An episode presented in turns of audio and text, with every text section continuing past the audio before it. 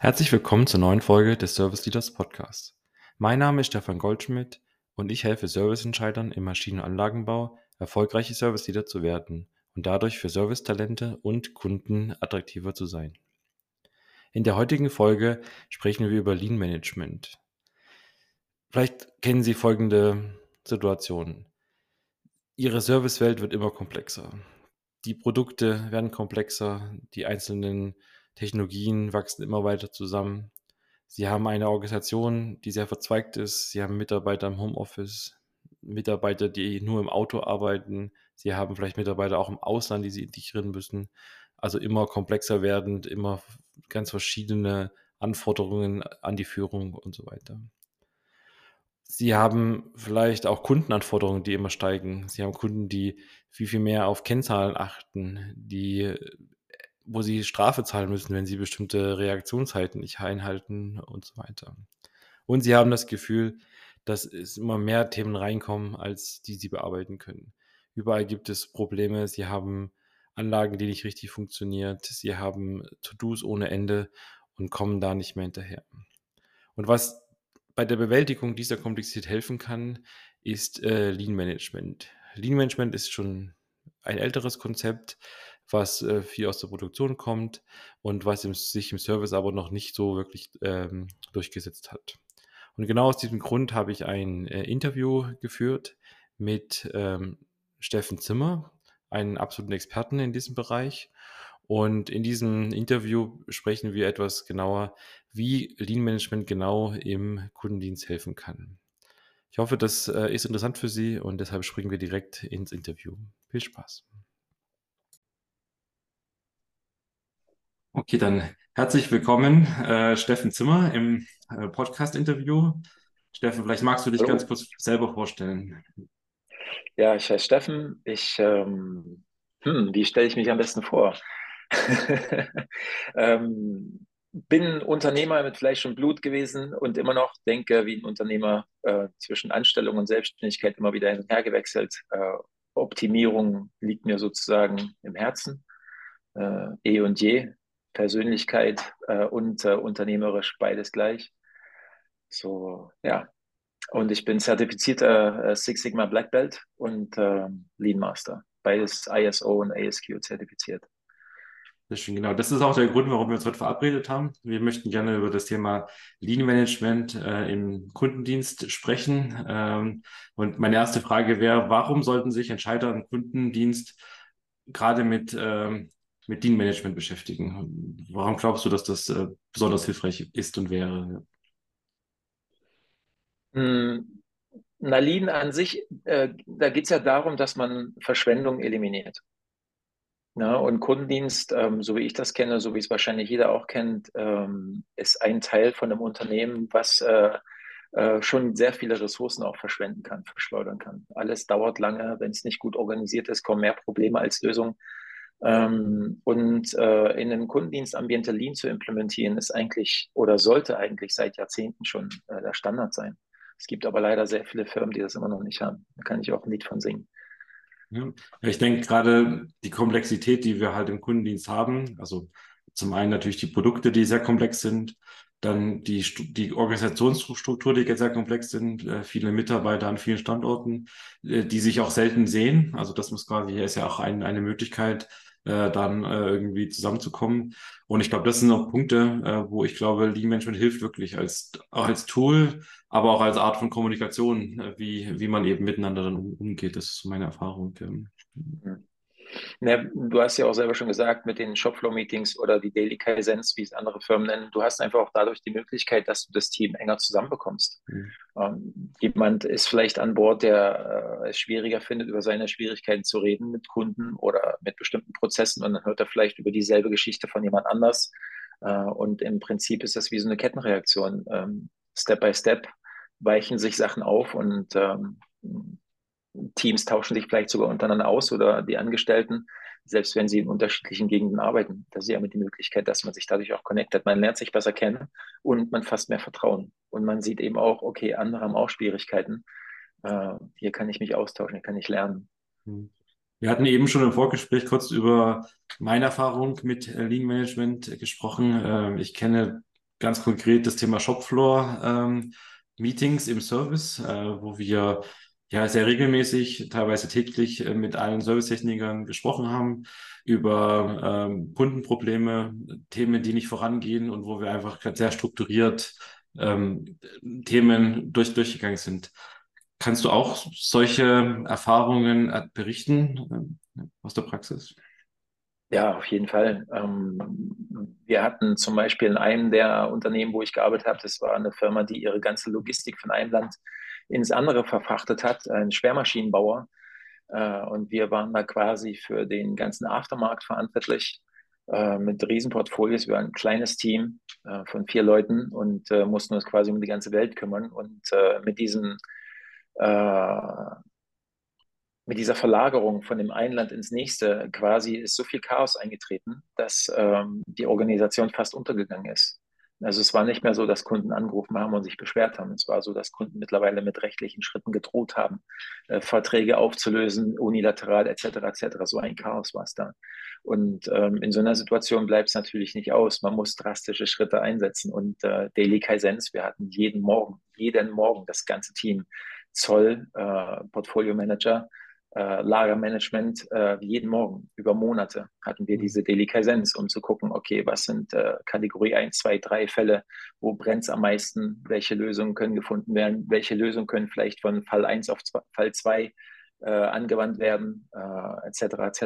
Also ja, äh, wenn es brennt, dann brennt es. Mhm.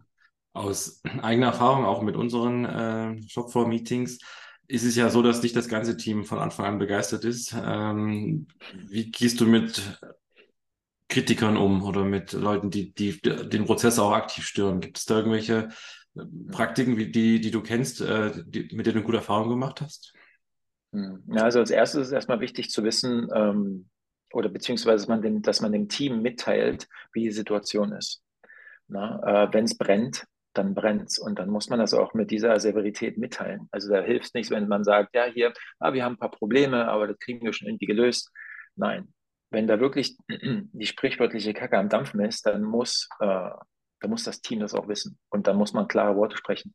Ähm, wer dann immer noch, mh, hm, sagen wir mal, dagegen geht, gegen den Strom schwimmt, einfach weil er keine Lust hat oder weil er keinen Bock hat. Manche Leute haben auch einfach Angst vor Veränderung. Ne? Das ist ja auch noch so ein Thema, aber das ist vielleicht mehr, wenn Lean implementiert werden soll, äh, außerhalb einer Krisensituation. Ähm, ansonsten, ich würde mit diesen Leuten immer als erstes, als erstes erstmal persönlich sprechen. Ich würde mich mit denen hinsetzen, privat unter vier Augen mal gucken, was denn los, wie geht's dir, Familie, alles in Ordnung. Ähm, wie findest du in die neue Situation? Hm, ich habe gemerkt, du bist da so ein bisschen skeptisch. Ne, nicht, nicht mit Gewalt reingehen und drohen oder whatever, sondern wirklich auf einer zwischenmenschlichen Ebene. Sich mit den Menschen hinsetzen und, und, und gucken, was da eigentlich gerade los ist. Wo, wo ist die Sorge? Ne, wo ist das Thema, was dieser Mitarbeiter hat? Weil am Ende sind wir alle Menschen. Und äh, gerade was, äh, was Implementierung von äh, Verbesserung angeht, da haben ja viele Leute Angst, dass sie ihren Job verlieren könnten, zum Beispiel. Und äh, im Prinzip geht es ja gar nicht darum. Es geht ja darum, dass man eben schaut, wie eine Firma heutzutage auf dem Markt sich besser ähm, aufstellen kann, äh, sich optimierter aufstellen kann, ähm, die Ressourcen, die es hat, besser nutzen kann, um, um dann eben auch besser zu operieren. Und äh, die Angestellten haben das einfach zu verstehen. Hm. Ja, und wer letztendlich über Monate oder, oder ja, tatsächlich Monate nicht mitzieht, da muss man einfach schauen, ob das, äh, ob das die richtige Person für die Position ist. Hm. Ja es kann ja auch einfach sein, dass derjenige einfach nur unzufrieden in der Position ist, wo er ist. Und dann kommt auch noch eine Veränderung und dann ja, dreht er eben völlig durch.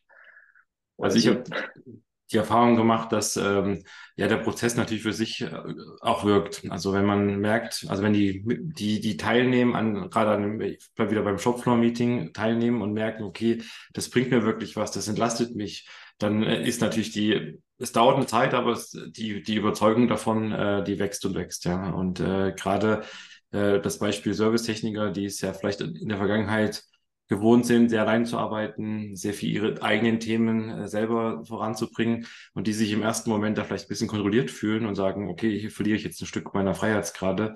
Die merken dann, okay, so, so, ein, so, ein, so, ein Mechanismus, so ein Prozess entlastet mich und äh, ich kann quasi mich auf meine eigentliche Arbeit konzentrieren. Und wenn ich Themen habe, die, nicht, die ich nicht selber voranbringen kann äh, oder aktuell irgendwie hakt, habe ich die Möglichkeit, es dorthin zu geben und dann auch da mitzuwirken, dass, äh, dass, dass sich dieser Knoten auflöst. Und das äh, überzeugt auch die Mitarbeiter sehr. Und es dauert sicher eine Weile, aber ich ähm, habe viel Erfahrung, dass, dass, dass das eben äh, wirklich sehr, sehr entlastend ist mit der Zeit. Ja, absolut, genau. Und mhm. ich meine, ich bin das ja auch gewohnt. Ich bin jahrelang selber auf der Straße gewesen, habe äh, als Außendienstler und dann als Verkaufsleiter und dann als Unternehmer selber äh, mich um meine Kunden kümmern müssen und hatte teilweise auch drei, vier äh, Kundenbesuche am Tag. Ähm, da ist Optimierung einfach das A und O. Ich möchte mich auf mein Team verlassen können. Ich möchte mich auf meine Telesales verlassen können. Ich möchte mich auf meine Außendienstler verlassen können. Und äh, jeder Schritt, der da verbessert werden kann, bedeutet einfach fürs Unternehmen auch mehr Geld. Und für den Angestellten, der zum Kunden muss, bedeutet es eine bessere Struktur und äh, ein einfacher Tag. Ja. Es reicht ja schon, wenn man es schafft, äh, die Strecken zu optimieren, wo der Kunde lang muss. Hm. Äh, kritische Strecken, wo man weiß, dass ab einer bestimmten Uhrzeit vielleicht immer Stau ist, dass man diesen Kunden eben vorverlegt oder nachverlegt und dann die Route anders aufbaut. Ähm, das sind alles Sachen, wo der Außendienstler aber auch mit dem, mit dem Team sprechen muss. Ja, mhm. Und äh, das ist eben, ja, Lean als allererstes Kommunikation miteinander. Mhm. Und äh, darauf baut sich dann der Rest auf gerade wenn es so Operations angeht und, äh, und Außendienstler, Servicepersonal, Kundendienst etc. Wenn man jetzt sich jetzt entscheidet, äh, mit Lean Management zu starten, meine, das Portfolio ist sehr riesig. Was sind denn die, die größten Fehler, die man vielleicht nicht machen sollte? Ähm, kannst du da zwei, drei nennen? Hm. Ähm, ich denke, der größte Fehler, äh, wenn ich so zurückschaue auf meine eigene Arbeit und äh, wenn ich mich austausche mit Leuten, ist ähm, zu denken, dass äh, ja man, man implementiert das jetzt und in drei Monaten ist man durch und dann ist das alles gegessen. Ähm, Lean ist äh, ein ongoing process. Genauso wie Six Sigma, alle Verbesserungen sind alles ongoing processes. Das hört nie auf. Deshalb ist ihm auch wichtig, dass wenn man ähm, überhaupt vorhat, äh, ein, ein Managementsystem, Qualitätsmanagementsystem einzuführen in eine Firma, dass man die Leute auch dementsprechend ausbildet. Und äh, man sollte eben wirklich auch schauen, dass man die Angestellten mit an Bord holt. Ähm, es ist jetzt natürlich auch so, dass der Mann am Fließband äh, jetzt nicht die ganzen Tools kennen muss oder auch kein Spezialist in einem einzelnen Tool sein muss, sondern er muss einfach verstehen, dass ähm, damit die Firma und er äh, das Unternehmen im Markt äh, auch weiterhin gut funktionieren kann, ähm, müssen eben Optimierungen gemacht werden. Und das ist einfach äh, der Lauf der Zeit. In den höheren Positionen, dann sollte man sich schon anschauen, ähm, wer zum Beispiel in einer leitenden Position vielleicht geeignet ist, dass man die vielleicht auch ausbildet, dass man sie in bestimmten Lean-Tools ausbildet, ähm, vielleicht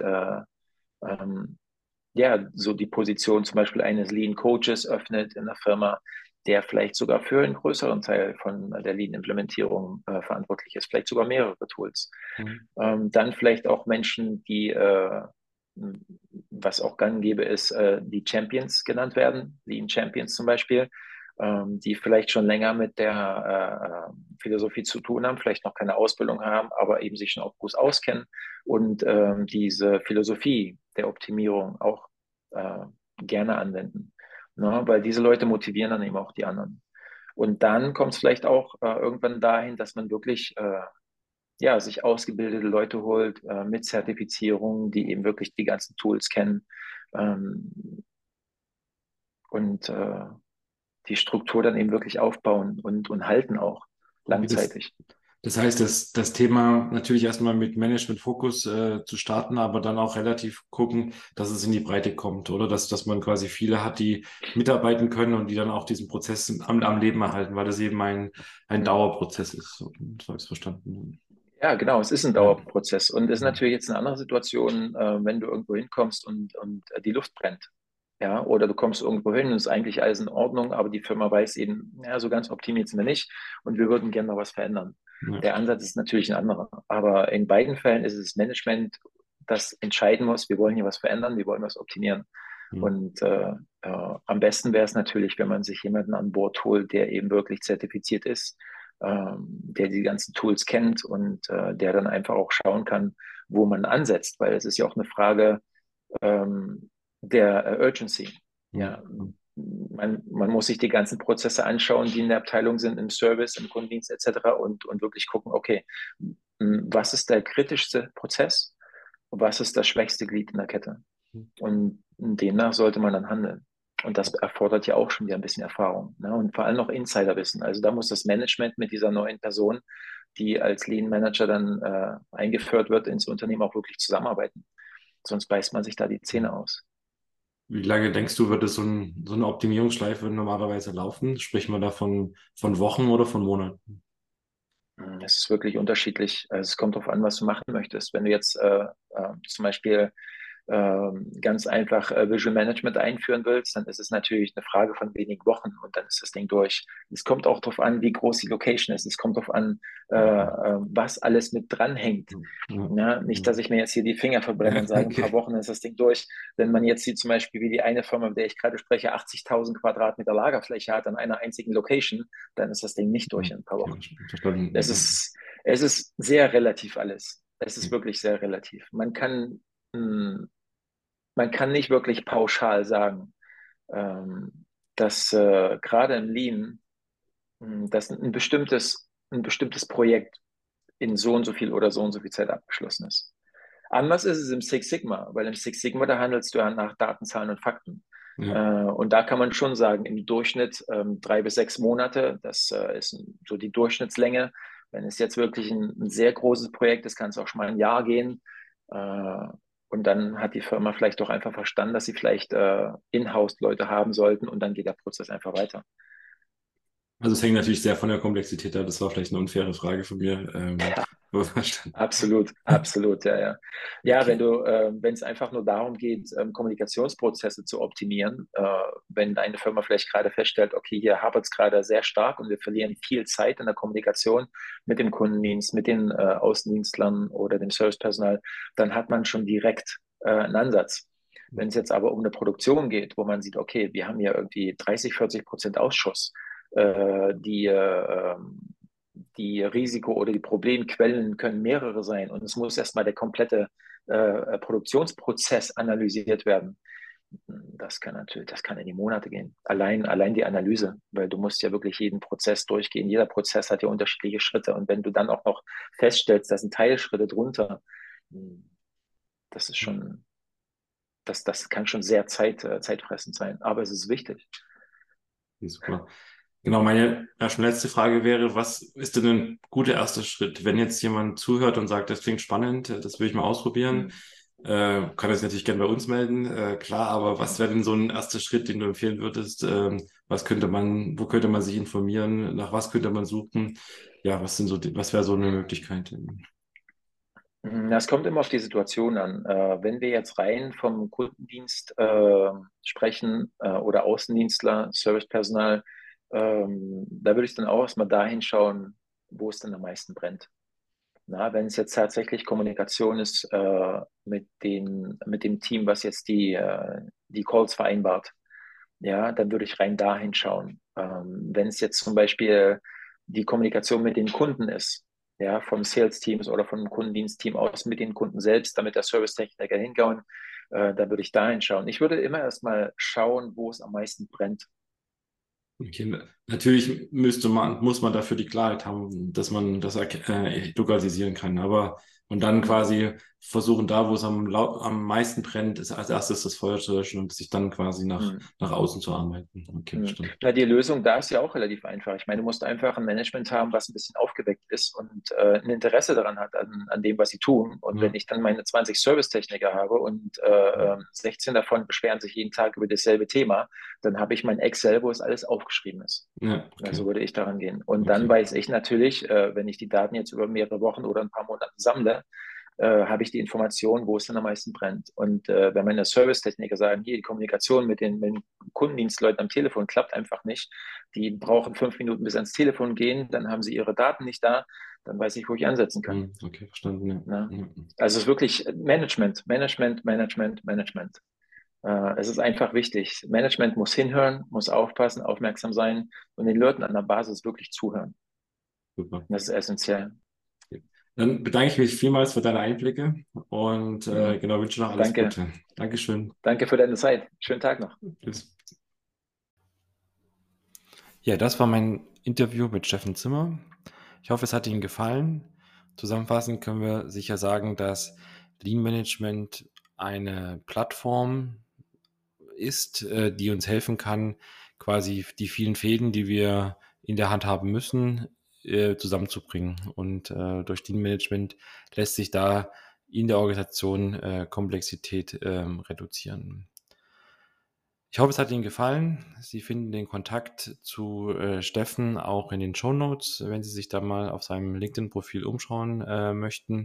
Sonst können Sie natürlich gerne auch mich äh, kontaktieren. Gerne können Sie auch meinen Newsletter abonnieren, den ich äh, einmal die Woche schicke und interessante Serviceimpulse äh, verteile. Auch da finden Sie den Link in den äh, Show Notes. Sonst können Sie mich natürlich gerne unterstützen, indem Sie diesen Podcast äh, bewerten oder ein Review schreiben. Dann äh, wird er mehr, besser gesehen und äh, verbreitet sich weiter. Ich bedanke mich für Ihre Unterstützung und freue mich auf ein Wiederhören in der nächsten Folge.